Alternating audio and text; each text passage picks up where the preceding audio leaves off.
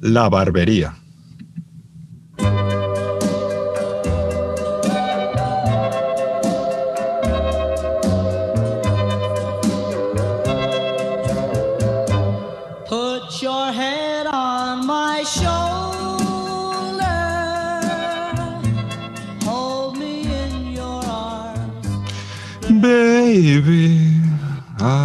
Qué recuerdos me trae esta canción. Cago en tot. Buenos Hombre. días, jefe. Hombre, la nueva, ¿qué tal? Bueno, ya sabes que siempre me pasan cosas, pero mira, antes de contarte lo que me ha pasado esta vez, me gustaría que te fijaras en la hora que es, porque hoy he llegado a la hora en punto. Espero que te acuerdes de esto, que, bueno, son cosas que bonitas de recordar, ¿no? Sí, es muy raro. Sí, sí, sí, pero bueno, no es que no me haya pasado nada, ¿eh? porque, bueno, te cuento.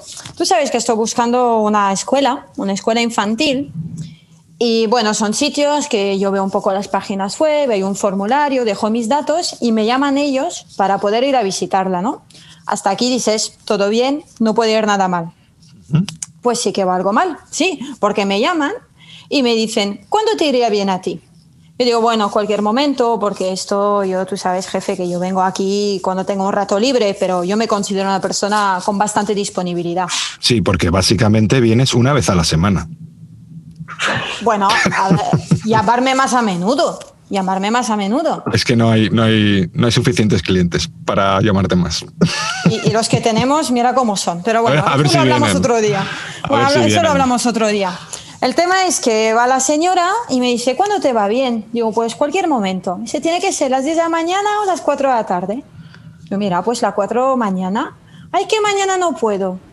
Digo, vale, pues el viernes. Ay, que el viernes tampoco puedo. Digo, vale, pues señora, ¿cuándo puede usted? Tiene que ser después de Semana Santa. Vale, digo, señora, esto que es el día 6. Nos vemos el día 6. Ay, que el día 6 no puede. Digo yo, pero esta señora, ¿me quiere decir cuándo tiene ella disponibilidad? Que se ve que es mucho más ocupada que mí. Que voy a estar ahí tanteando durante horas y días hasta que se haga la semana de los cuatro jueves. ¿O cómo, cómo lo montamos eso? Uf, un lío. Al final, yo la cita la he cogido, pero ya te digo que no voy a ir. Solo así por venganza propia. No las tienes todas contigo. Sí, la verdad es que podríais haber acabado antes si ya te, te dice primero el día que puede. Oye, ¿cuál es el primer día que, que puedes? Eso digo yo. Te preguntan cuando quieres, pero luego no pueden. Es que yo no sé, yo no sé. La mejor Muy mal. defensa, un buen ataque. Ay. Así es. Bueno, a ver cómo se nos da el día. Hombre, mira, si vienen hoy los dos a la vez. ¿Qué tal? Uy, hombre. Hola, eh. Buen día. ¿Cómo estás? Buenos días. Oye, Marcelo, eh, me- el, Facebook me ha dicho que es tu cumpleaños hoy. sí, sí. Lo has dicho en Facebook, eh, cabrón. ta. No, no, claro. Pero no he traído nada, no he traído nada. Estaban las, estaban las panaderías cerradas. Uy, qué mentiroso. Esta, esta No ah, Llevo aquí, no, es que llevo, llevo, llevo Bill, que está un poco revolucionado, hace cosas de, de bebé. Bueno, me- de vez en cuando me hace voz de bebé, entonces no sé qué hacer. ¿eh? Es, un, eh, bueno, es una temporada muy, muy rara por Bill. Está haciendo un cosas trastorno de bebé. personalidad. Sí, ya, ya no le gusta más la correa, ya quiere que lo lleve en la mochila todo el tiempo, quiere mirar delante y bueno, eh, no, no sé, está muy revolucionado. Ahí está Bill. Oye, que sepas Ahora sí que, hace- hace que sepas que hoy el corte de pelo corre de nuestra cuenta. Ah, eh, qué Así bien. que siéntate ahí. Pero a mí me pagas, jefe, ¿verdad? Sí, no, con el, con el corte de pelo de Alberto. Sí, no, eso es lo que iba a decir. Digo, Alberto pagará doble. No, yo vengo aquí a cortarme el pelo, a, co- a cortar- a cortarme el pelo y a subvencionar a Lori. Bueno, está bien. Hombre, hombre. Muchas gracias, Alberto. Nada, lo que falta. Ayúdale, ayúdale que le va a hacer falta el dinero. que... Le va a hacer falta el dinero para pagar la guardería que está buscando. Pobre si lo consigue. Ay, madre mía.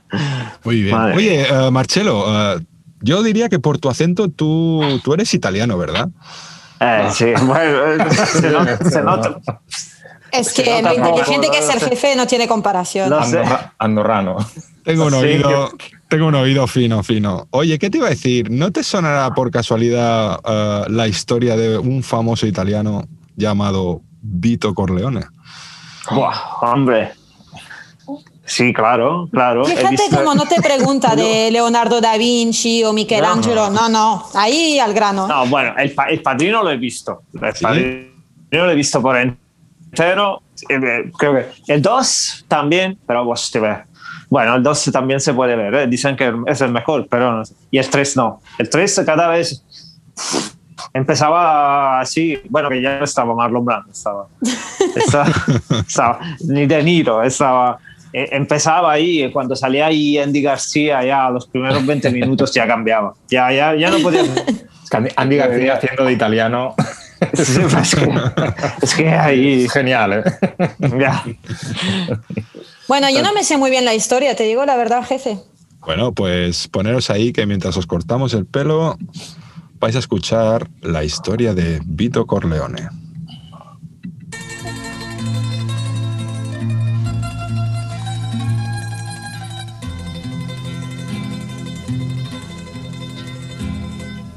Es un disco antiguo, ¿no? La orquesta que tenemos escondida. Sí, sí. Parece la tuna, ¿eh? Alberto parece- sigue buscándolo. Que se para, veo que se va parando. Diciembre de 1892. Sicilia. Y esta es la La historia. historia empieza muy bien, ¿eh? Nace Vito Andolini en el pueblo de Corleone. Cuando el pequeño Vito tiene nueve años, sufre la pérdida temprana de su padre, asesinado por insultar y criticar a uno de los líderes locales de la mafia, Don Chicho. ¿No suena eso de algo? A mí a los Don carri- Chicho. a los carri- a lo-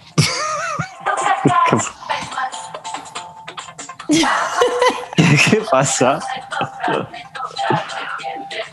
El Chicho Chicho Velo. Muy bien, muy bien. Ah, ah, vale. Ah, hostia. Oye, por cierto, Marcelo, me parece que Bill tiene hipo, ¿no? Sí, ti- tiene hipo. Ahora ah, el hipo también. O sea, que- yo no sé, no sé qué hacer más con ese perro. ¿eh? Quieto no se queda. Ay. No, es que estaba pensando, pero, Al- Alberto, has dicho algo de, de Chichabello, ¿no? Bueno, yo estaba pensando que, bueno, eso de insultar a los líderes de la mafia, bueno, puede pasar también hoy en día con, bueno, volviendo siempre al tema de, los raps. Y, y nada. entonces, entonces hubiera estado bien, ¿sabes? Hacer, hacer un rap en plan, Don Chicho, cabrón, ya me pedirás perdón. La trena, la trena de cabeza. Bueno, a la trena en el mejor, en el mejor de los casos. Con mucha suerte. No vamos a hacer spoiler. En ese momento, la señora Andolini decidió ir a la residencia del verdugo de su esposo y de su otro hijo mayor para jurarle respeto y rogarle que no asesinase al único hijo que le quedaba con vida. ¿Has dicho verdugo? Bill. Soy la única que verdugo me suena ahí a Edad Media, encapuchado ahí con... ¿Sí o no? Bueno, edad media, edad media. Verdugos los había en España en el siglo XX también, ¿no? Sí, sí, sí, sí. Pero. Bueno. sí, sí. Don Chicho rechazó las súplicas de la viuda, argumentando que cuando Vito creciese y se hiciese más fuerte, iría a vengarse de él. Bueno, no sé, no sé si, si no tenía que comer o se tenía que vengar, porque sé, no le iba bien, tenía que hacerse más fuerte, más gordo. Que no-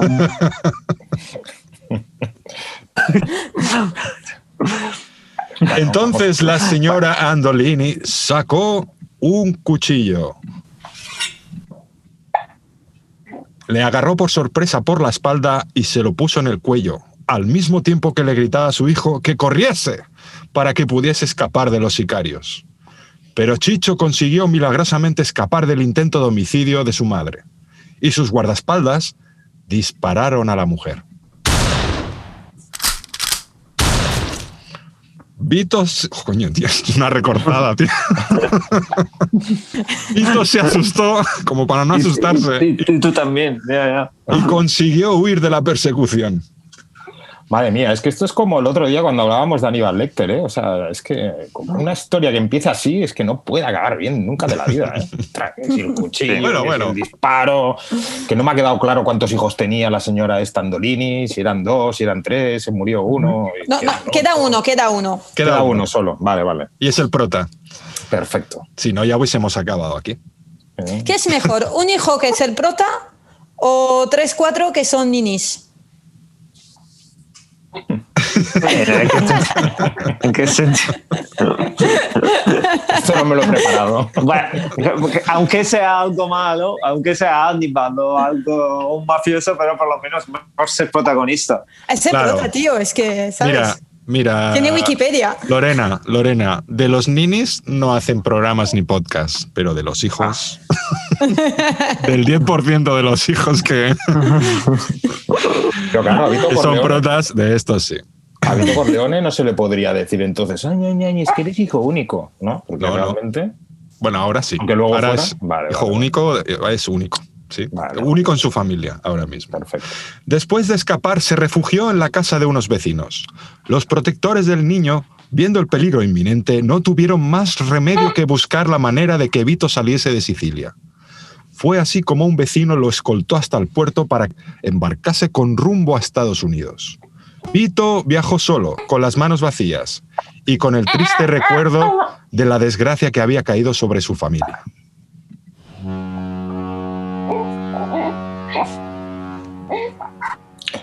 O sea, pues seguramente en ese barco en el que se fue Vito Corleone, seguro que se encontró con Marco, que iba buscando a su madre también, porque venían, los dos venían de Italia. Los dos venían de Italia, salían de Italia e iban en dirección a América. Dos por Ya. uno. Cuidado, ¿eh? hombre, mejor, Claro, ¿eh? encontrarse, mejor encontrarse con Marco que con DiCaprio, porque si no, Sí. se Ahí- acababa ahí. Sí.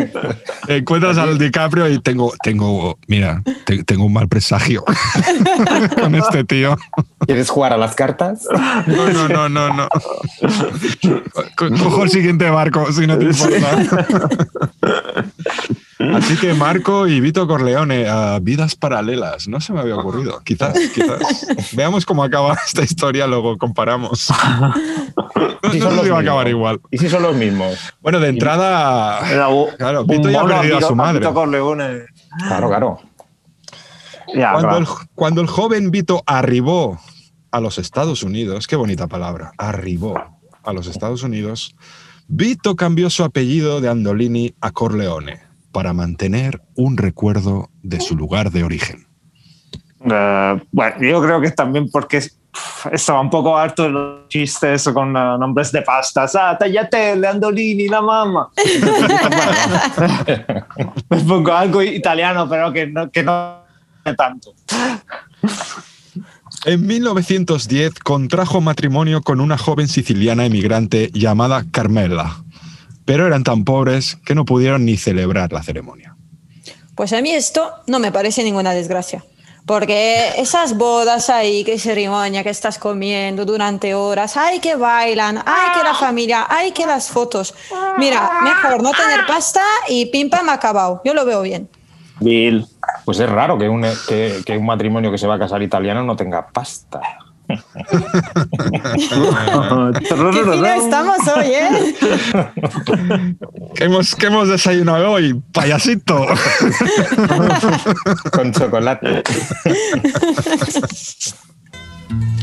En esa época había un hombre poderoso de origen italiano que vivía en Nueva York, conocido como Don Fanucci, que habitualmente se dedicaba a extorsionar los comercios de la zona. Por su culpa, Vito perdió su empleo. Pero no se sabe de qué trabajaba, ¿no? Porque, no sé, a lo mejor cuando te vas al CEPE, que dices, bueno, eh, no le puedes poner en el currículum negocios ilícitos, ¿no? No. Pero todavía no había hecho nada. Todavía era un joven que se buscaba la vida. Sí, bueno, pero trabajaba, trabajaba. Entonces, ¿qué pasa? Las extorsiones pues hacían que se quedase con menos dinero y no le daba a pagar ni, ni para pagar los empleados. Y por eso lo tuvo que, que despedir. A partir de ese momento, comenzó a sentir odio hacia Fanucci y se encontró en una complicada situación económica hasta que un tal Peter Clemenza le invitó a participar en unos negocios ilícitos. Es que es curioso esto, cuando te invitan a participar es ilícito. Cuando es para hacer algo legal, tú tienes que hacer entrevistas y el SEPE y el esto y el otro, pero lo ilícito siempre viene aquí que te da la puerta, knock, knock, knock, que esto es negocio ilícito y te vas a hacer muy rico, ¿no? Qué cómodo. Como nuestros políticos. Eso digo yo. Lo, lo has dicho tú, jefe. Yo no, no me permito. Lo digo yo porque estamos aquí en un local que podemos hablar de lo que nos dé la gana. Y yo me adhiero, me adhiero a esta, a esta afirmación. Que nadie nos diga nada. Exacto. Ambos entablaron una buena amistad y Vito se unió a la sociedad comercial que, desvalijaba camiones que transportaban vestidos de seda para luego vender la mercancía obtenida a un mayorista italiano y a varios particulares. El negocio era rentable, pero esto llamó la atención de Fanucci, que rápidamente empezó a extorsionarlos. Vito desistió la idea de pagarle y ejecutó un plan. Se infiltró en la residencia del mafioso, le esperó y cuando abrió la puerta lo sorprendió y le disparó tres veces hasta matarlo. Espe- Espera, que me, que me falta uno. Ya está. A partir de este suceso se convirtió en el héroe de la comunidad y en la persona a la que acudían todos los vecinos cuando tenían algún problema. Don Vito, don Vito, que la vecina hace calamares, que huele a fritanga. No te preocupes, que esto lo arreglo en un periquete. Hombre, hombre, Solucionado. muy democrático, me parece bien. Sí, sí, sí, hombre. La, la- la que esa vecina se quedaba en nada, el piloto. O sea, ni una temporada, el piloto. De esta manera, a los 26 años se transformó en el Don y en el Padrino.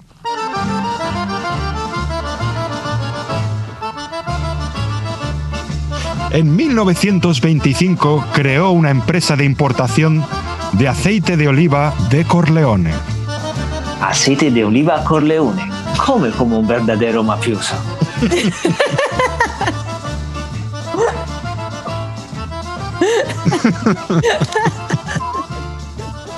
Dos años más tarde volvió a su pueblo natal en Sicilia. La supuesta finalidad del viaje era reunirse con el jefe de la región conocido como Don Chicho, ya le conocemos, y Highlander pedirle- Don Chicho. Sí. Y, pe- y pedirle su bendición y permiso para exportar aceite de oliva a Estados Unidos. No obstante, el verdadero motivo que Vito tenía en mente era asesinar al verdugo de sus padres y de su hermano.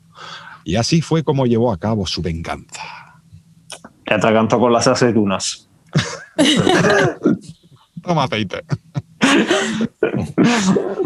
Años después llegó la Gran Depresión y se estableció la ley seca, la cual prohibía la venta de bebidas alcohólicas en los Estados Unidos. Don Corleone comenzó a dirigir la distribución de licor, sobornando a políticos, funcionarios estatales y a policías. De, este modo dio forma a una de las principales bandas de crimen organizado. En esta época la gente que trabajaba para Vito seguía llamándole por el título de Don y de Padrino, que era sinónimo de respeto y admiración. Los vecinos acudían a él en busca de ayuda. Le pedían de todo, recuperar la paz conyugal, encontrar un empleo para sus hijos, sacar a alguien de la cárcel, obtener un pequeño préstamo. Mm, so- solo a mí se me ocurre como paz conyugal que, que te hagan desaparecer a tu suegra, ¿no? Bueno, También, también. El fin justifica los, el He dicho justifica los medios. He dicho desaparece. Bueno, que parezca un accidente. ¿eh? Se cayó el revólver.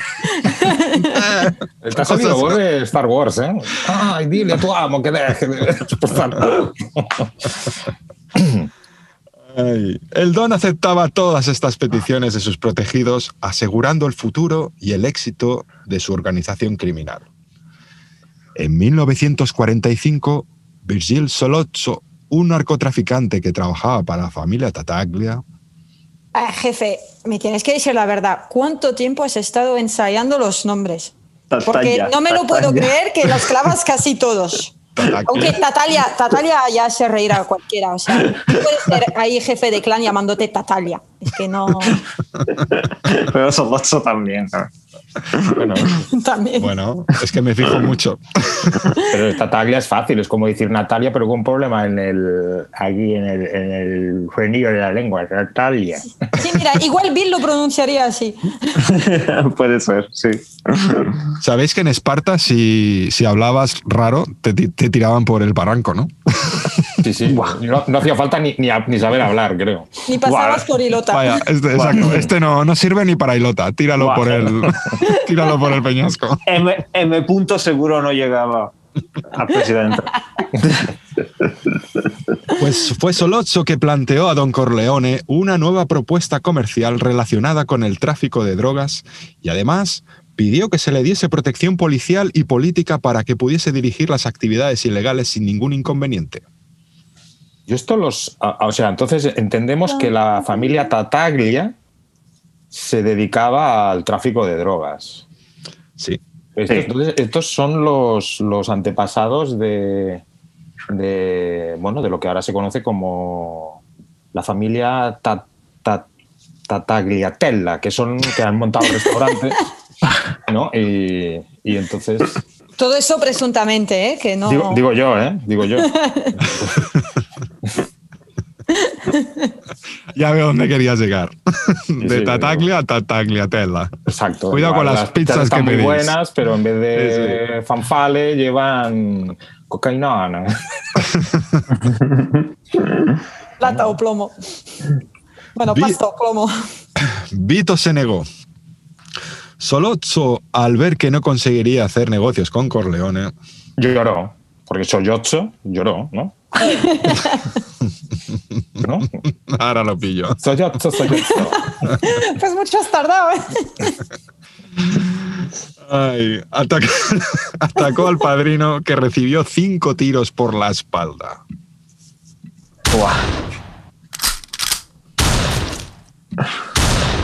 Hace largo los cinco, ¿eh? Sí, bueno, eh, eh, ah, vale. Ahora, entiendo, ahora lo entiendo todo, porque estoy leyendo aquí lo que va a pasar. Pero ninguno de ellos llegó a darle en alguna zona vital del cuerpo. Eh, eh, claro, tío, se, se ha escapado hace media hora. Este, este- este era familiar de los Sturmtroopers, estos de la de las Galaxias, ¿no? Que disparaban y, y no le daban a nada. Y pensaban. Ay, Dios mío. Por fortuna no murió, pero tuvieron que hospitalizarlo debido a la gravedad de sus heridas. Fue entonces cuando la familia de Vito pasó por uno de los peores momentos, ya que no solo con- continuaron en guerra con los Tataglia, sino también con el resto de las familias que se habían aliado entre sí. Durante la guerra murió el mayor de sus hijos, Sonny. Ah, la estaba esperando esta música yo. Que es maca, ¿eh? ¿Sí o no? Después de este hecho, fatídico, el padrino ordenó que no hubiese ningún tipo de venganza.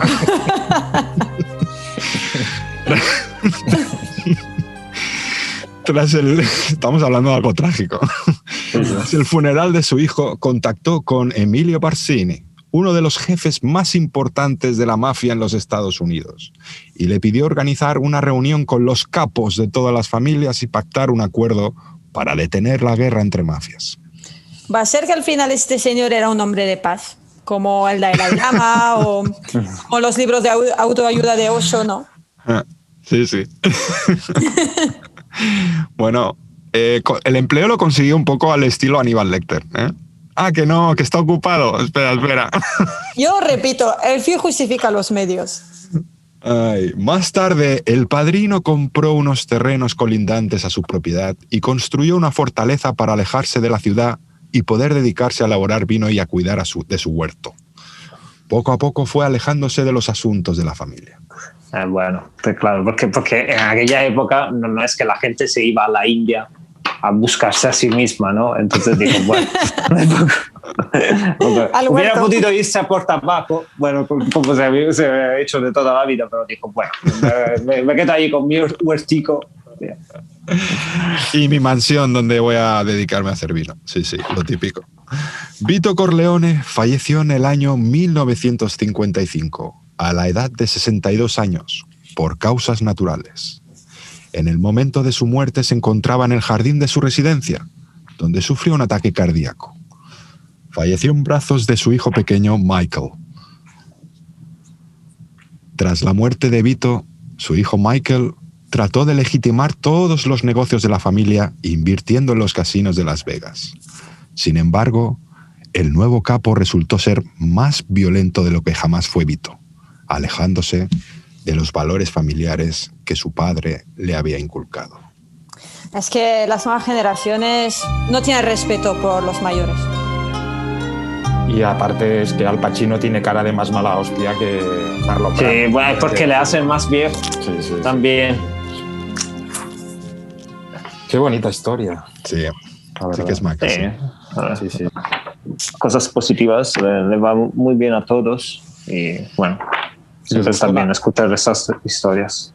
¿Y os gustó la película? ¿La habéis visto todos? Mira, le ha gustado a Bill y todo.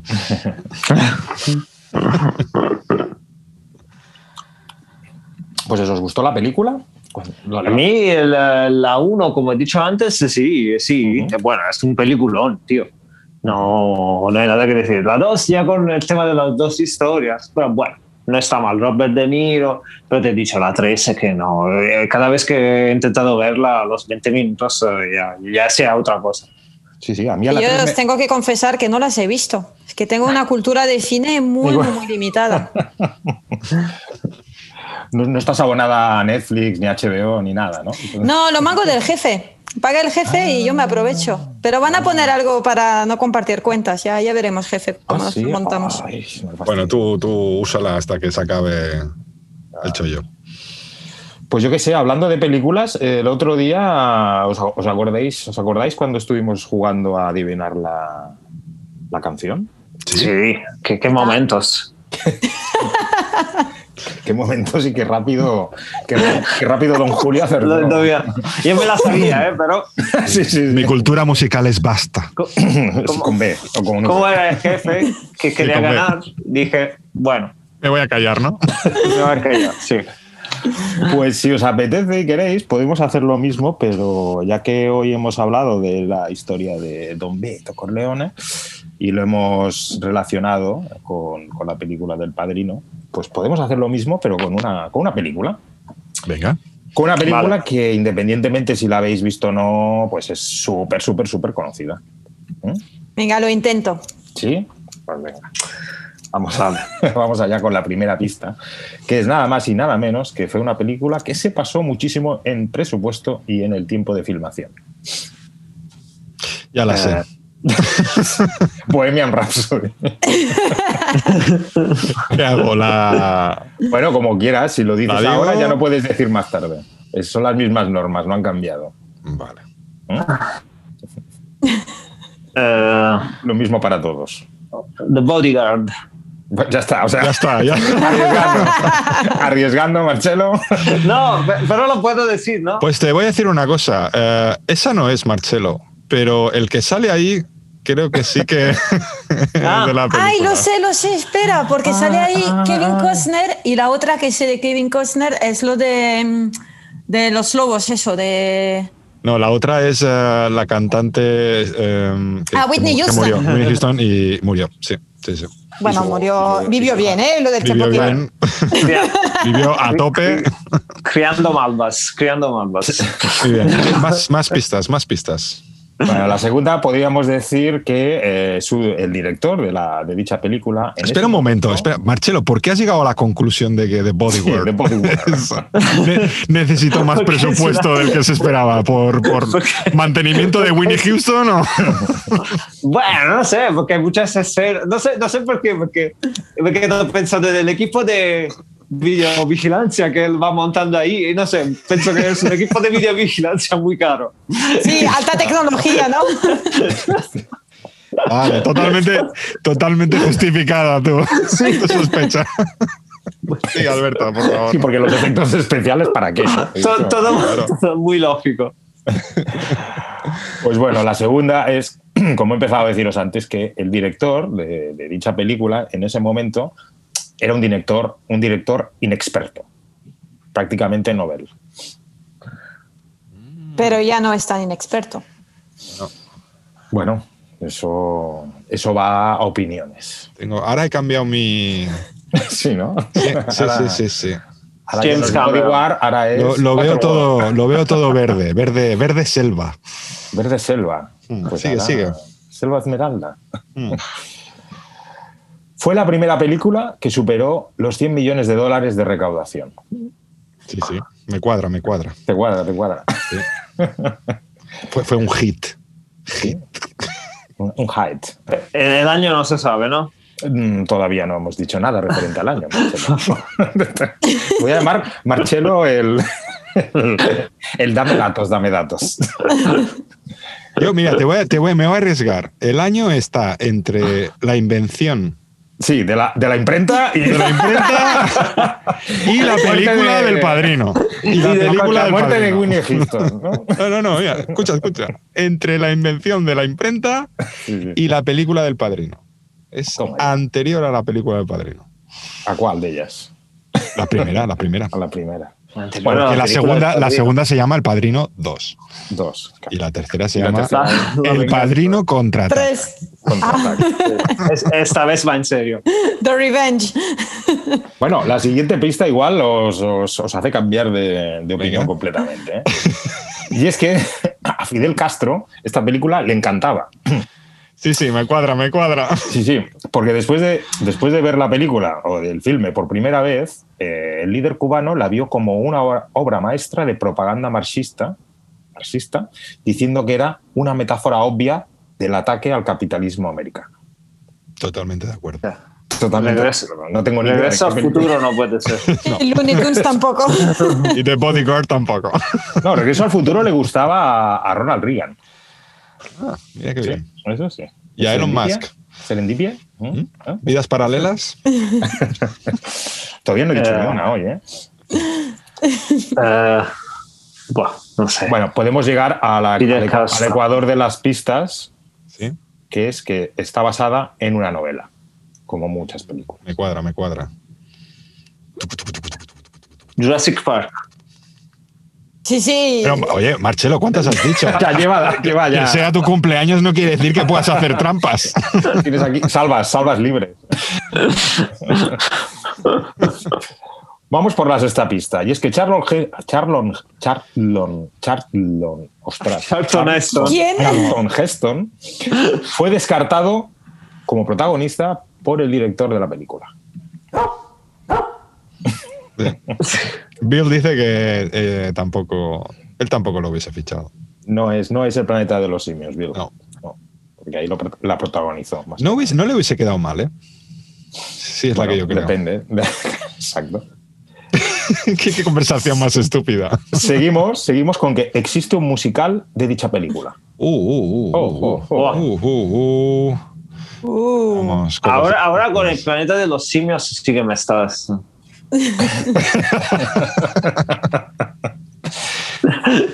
Ah, no sé, un musical. Ah, Teniendo en cuenta que hasta la película La Mosca tiene un musical en Broadway. ¿Cuántas pistas quedan? Quedan tres. Voy a arriesgar. La siguiente, yo, yo me esperaría la siguiente porque hay un nombre propio. Bueno, por eso, porque entonces la acertarán todos. ¿O no? sí, hay un yo, nombre yo propio. estoy a punto de acertarla, ¿eh? Sí, sí. Lori- Métete Lori- prisa porque yo estoy a puntito. Lori, Lori, la, la pista 3, cuando la de Fidel Castro ya ha dicho, ah, aquí está. Ahí está. Venga, dale. Dennis Quaid protagonizó una de sus secuelas. Eso no lo sabía. O sea que tuvo secuelas. ¿Tuvo secuelas? sí, miradlo. Bueno, secuelas, secuelas tuvo Don Chicho, ¿eh? cuando le dispararon cinco tiros. Vaya. Venga. La novena pista se estrenó el 25 de junio de 1975. Qué buen año. Ese, no, no había nacido yo. Y la última, que yo creo que ahí sí que ya podéis tener. Ajá. Y es que El silencio de las profundidades fue uno de los primeros títulos que se propusieron. Eso tampoco lo sabía. Bueno, yo me voy a arriesgar. Sí, no, porque no hay más pistas, ¿eh? Más que nada. Yo voto por Apocalipsis Now, Mm, de Francis Ford Coppola. Mm, podría direc- ser. Director del padrino. Mm. También. Yo, yo Y- no, no- no voy a Dennis votar, Quaid, ¿eh? Porque... Dennis Quaid Y- protagonizó una de sus secuelas. Es que no, No, sé yo- si hay secuelas. No, tampoco. El 2001 Odisea en el espacio. En mi lista de películas que se pasaron de presupuesto está Waterworld, que es del protagonista de The Bodyguard, Kevin Costner. Kevin Costner. Costner, que, Costner. que a quién se le ocurre montar un escenario en el mar, macho. Si es que como venga un- una Pues es un ola, te- Pues es un peliculón, ¿eh? no te digo que no, pero la tuvo que pagar dos veces. Bueno. Estaba media final- película y se le cayó todo el chiringuito. ¿Y, y qué fem? ¿Qué hacemos? Bueno, Uy, la pues- Greta no le gustaría nada esa historia, ¿eh? No, no, no, no. Entonces, esa está en mi lista de top de películas eh, que de- además de manera tonta eh, se, se fue de presupuesto. Y Apocalipsis. Now me, me consta que, que también eh, sufría, sufría, se adolecía de, de esto, de demasiado rodaje y demasiado pasta, además de los caprichos del señor Brando. ¿Sí? Que el señor Brando dijo, ahora me quiero ir aquí, ahora me quiero ir allá, y un día de despiste se lo llevaron y se dejaron al otro, al otro protagonista, se lo dejaron solo en la selva, que es el Charles Sheen. Mm. Pero bueno, después de esta. De esta Y de, y de ahí grabaron otra película de él solo en la- solito en la selva. Solo en casa, solo en casa, solo en casa, cero. O, so- solo en casa, now. Y lo del, y lo, en serio que lo del título del silencio de las profundidades nos, nos evoca. Bueno. Pero o sea que no es Apocalipsis, ¿no? No, eh, Tampoco 2001 Odisea en el espacio. no. Hombre, 2001 Odisea en el espacio, el silencio de las profundidades, o sea, como que o estamos arriba o estamos abajo, ¿no? Ya tienes razón. Las, las profundidades del Pues espacio. la, la del... Aparte que es del No, no 60 digo ya. nada. Es del, es del 60 y algo, 2001 puede ser. No, es del Ah, 70 no. y pico. Bueno, dinos la película. Es Jaws, ¿no? Se llama en inglés. Muy bien, tiburón. Ah, señora. Ah. qué bien. ¡Toma! Mira la chica. Oye, que estabas mirando en Google, ¿qué te he visto? ¡No! No, no, no. ¿Cómo no. iba a mirar? ¿Y qué iba a mirar? Ay, muy. No, bien, porque por, por el, por el silencio de las profundidades, que yo digo, esto tiene que ser en el mar. Y es que antes de decir Jaws, no me habéis visto, pero estaba haciendo así con la mano, ¿eh? o sea que Ah, ton, ta, ton, ton, ton, ton, ton. Mira, no, he hecho, no he hecho referencia a la banda sonora en ninguna de las pistas, pero sí, sí, Claro. sí podía Sí, haber sí. jugado la carta de John Williams. Pues con lo de Fidel Castro yo ya estaba seguro de lo de Apocalipsis, no. Pero bueno. Pero ¿de, de qué va Jaws? Porque no lo he visto, solo sé que es de los años 70. O sea, Bueno, tampoco- un- es un tiburón. un tiburón en un pueblecito que se dedica al turismo y que aparece un tiburón y supongo que esto del capitalismo americano y el ataque es porque... o sea que Fidel que un- Castro se sintió No, claro, vida porque- paralela con el tiburón, ¿no? No, porque una vez, una vez descubren que hay un tiburón, pues los, como es un pueblo turístico, en vez de cerrar las playas y demás, pues es como aquí con la pandemia en España, ¿no? Que es, mm, no vamos a cerrar fronteras, vamos a abrirlo todo en Semana Santa Y hacer para, calzonadas. para, que la economía, para que la economía no decaiga. Pues algo así parecido. Que no decaiga, que no decaiga la tarde. Ay. Pues hoy no lo habéis acertado, chicos. No. Bueno, sí, sí que, sí No, que ha no. sido. Lori, Lori sí, Lori sí. Lori ha hecho trampas. Que no he hecho trampas. Ay. Bueno. Bueno, peliculón. ¿Cómo te dejo las patillas, Marcelo? Ah, bien, muy bien. Ah, mira, mira. Se, se nota que las, las tijeras um, son buenas. Se nota, se nota. Por el ruido. Ay. Buenas, buenas sí que eran las series de, la- de, de antes. Ah, ya no se hacen series como las de antes. Sí, a tal propósito, mira, hoy también tengo un extracto de una sinopsis de, de una serie. Y entonces, bueno, abriré otra vez la, la, la sección series de los 80 que conozco, pero de las que nunca he visto un capítulo entero. Entonces, Segunda Me encanta. parte. Me encanta, me encanta este título, eh, de verdad. Poco explicativo. entonces Podríamos hacer Solo con el título ya se nos acaba el tiempo del podcast. claro. En mis, ah, hostia, sí, nos estamos pasando. No lo Eh, repitas, no lo repitas. En, um, mira, he estado buscando ahí, me acordaba de una serie que era el equipo A. Entonces, Ah. bueno, int- intentaré leerlo. Ah. He entendido que esta era la introducción. Qué sorpresa. Esta era la introducción. Inten- intentaré leerlo porque, bueno, luego ya me decís. En 1972, un comando compuesto por cuatro de los mejores hombres del, del ejército americano fueron encarcelados por un delito que no habían cometido. No tardaron en fugarse de la prisión en la que se encontraron recluidos. Hoy, buscados todavía por el gobierno, sobreviven como soldados de fortuna. Si tiene usted algún problema y los encuentra, quizá pueda contratarlos.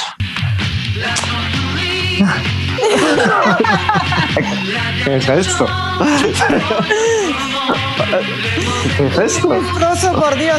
Ya la casa era la que era, pero. ¿Qué es París? Pero, es- es una foguera, ¿no? Sí. Han sacado, han sacado la guitarra y los del equipo se han puesto a cantar. Terrible. Madre mía, qué recuerdos. Ay. ¿A quién se le ocurre ponerle letra a ese pedazo de canción? No, pero lo hacen mucho los franceses, ¿eh? ¿Sí? Sí, sí, sí, cambian siempre las músicas de la. Pero bueno, espera, espera, pedazo de canción tampoco, o sea, a ver. Hombre, ton, taron, ton. Anda que no sonó, sonaba a guerra. A la vamos a Sí, liar sí, parda. Sí, y esto, sonaba- sí, a esto, superguerra. Luego Sí, empezaba la prometía serie mucho y, mm, luego. claro. y luego, mm, Esto suena a, a anuncio de hula hoops de los años 80. Lo voy a volver a poner. Sí, es Hula verdad. hop. Ya, ahora salen los niños. Hula hula hop. Mira cómo lo sé hacer bien. Claro, claro. Mamá, cómprame uno. Es fácil, es fácil. ¿Y Yo dónde? también quiero. Sí. El Hula esquema, el esquema básico de cada episodio podría resumirse en persona honrada que sufre el acoso, extorsión del usurero, estafador, cacique local, cacique local, de gran ciudad o de pueblo, de la América profunda. No pudiendo hacer nada, ni siquiera recurrir a las autoridades, que solían estar sobornadas o, o ser colaboradoras, contacta con la desesperada, a la desesperada con el equipo A. Estos le hacían pasar varias pruebas para cerciorarse de que no era un agente de la policía, bla, bla, bla, para ver que no estaba compinchado con la policía para, para, para pillarlos. La, la, la. Al final era el propio Hannibal, que me imagino que es uno de los protagonistas, Ah, disfrazado, Ah, ser. que daba el visto bueno. El contratante los les explicaba su problema y se ponían en acción. Recopilan información, hacen averiguaciones, bueno, van, van viendo qué pasa con los malos, ¿no? De- qué hacen y todo. Eh, eh, eh, y hacen una vista, traen la banda hasta ellos. Momento en que los pillan por sorpresa dándoles un escarmiento. Termina el primer acto. Entonces así ya le, le- le- le avisan que ha llegado el equipo A, ya habéis acabado, habéis acabado vuestras cosas de, de ser malos, porque nosotros estamos aquí, en la ciudad. Ese pueblo de mierda ya nos esforzamos.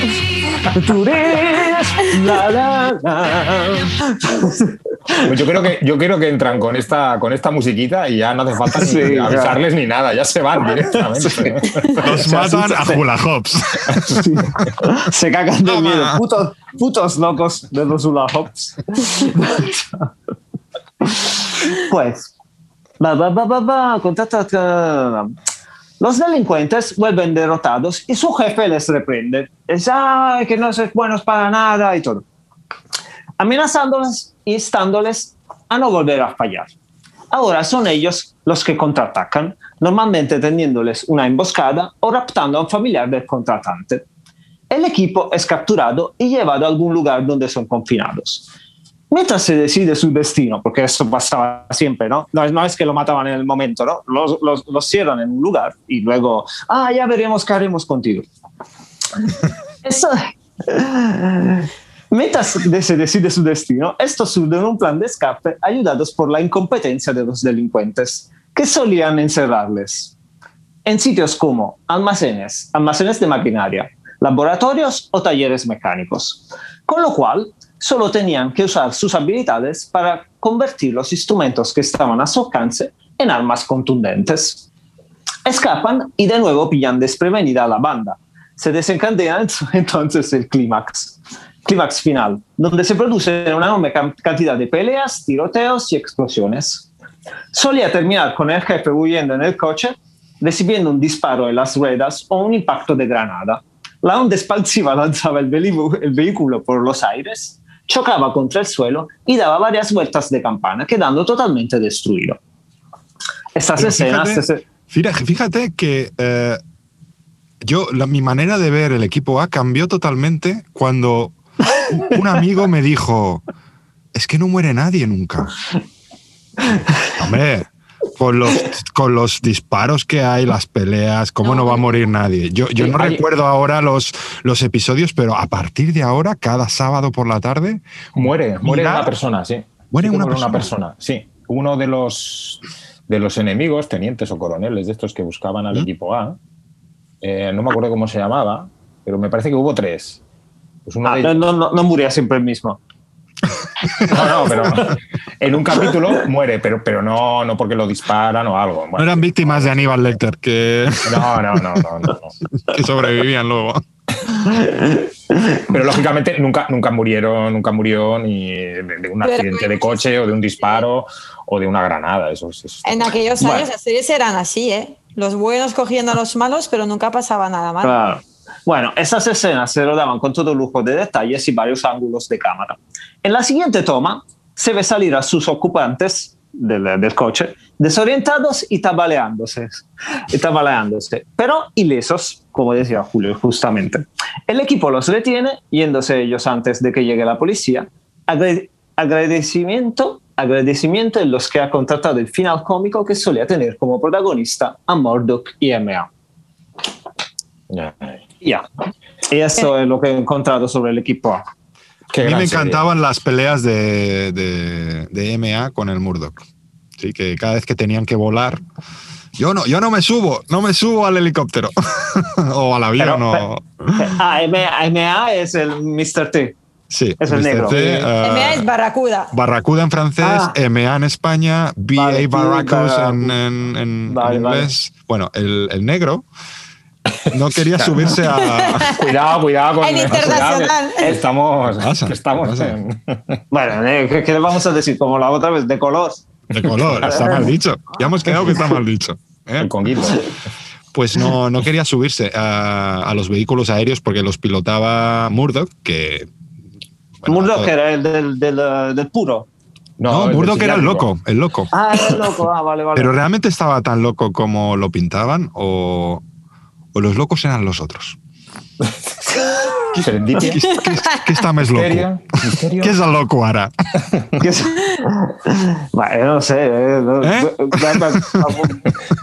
Dime, dime, contéstame. Va. ¿Quién es el loco? Yo Ahora, pondría la ¿eh? música otra vez. Venga, Sí, sí, sí, enciende el helicóptero, ¿eh? ¿Eh? No es tan fácil, ¿eh? ¿Quién está loco ahora? Pues, pues a mí. Oye, espera, espera. Hay que callarse antes para.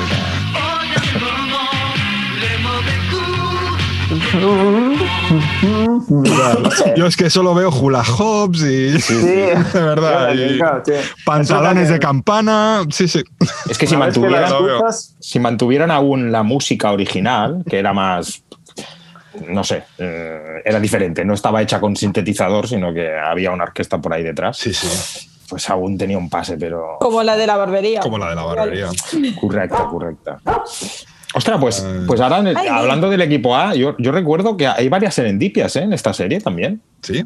No sé si os acordáis de un capítulo en donde Fénix, que era el, el guapillo, ¿no? bueno, el, el que se ligaba a las chicas para intentar conseguir, bueno, y el que tenía también mucha labia, que de hecho él se, se le llamó Fénix aquí solo en España, porque el nombre original en Estados Unidos era Faceman, o sea, el nombre cara. Lo que pasa que la traducción aquí... ¿Y en francés? siempre- ¿Tú te acuerdas, Lori? Eh, No, me acuerdo Barracuda. Ya, ya es que me- No, no, pero Sí, yo también. sabiendo eh, la también. canción.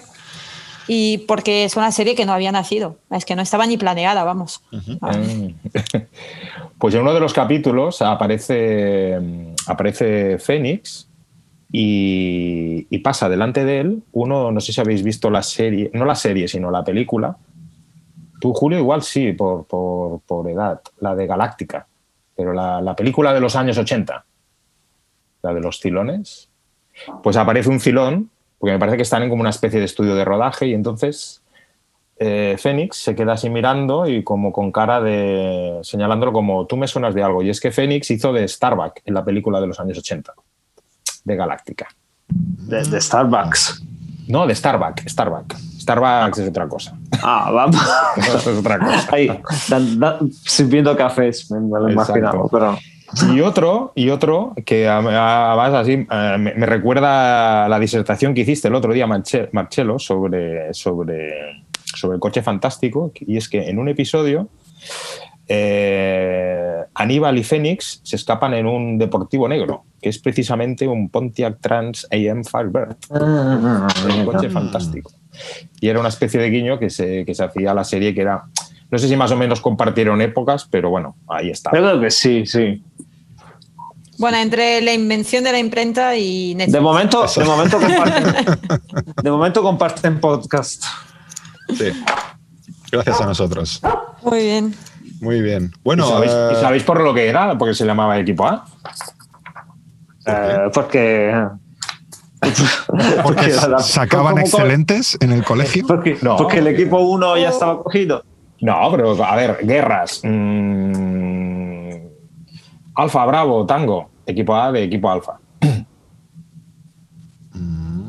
Ahora, los- ahora lo entiendo todo. Hasta, hasta Bill me mira raro. o sea, Claro. hasta Bill me ha levantado la cabeza con las orejas así. me mira. Hostia, mi- mira tú qué curiosidad. Pero sí, Claro. sí, Pero ahora, ahora podéis aprovechar para poner la música otra vez. No, ya.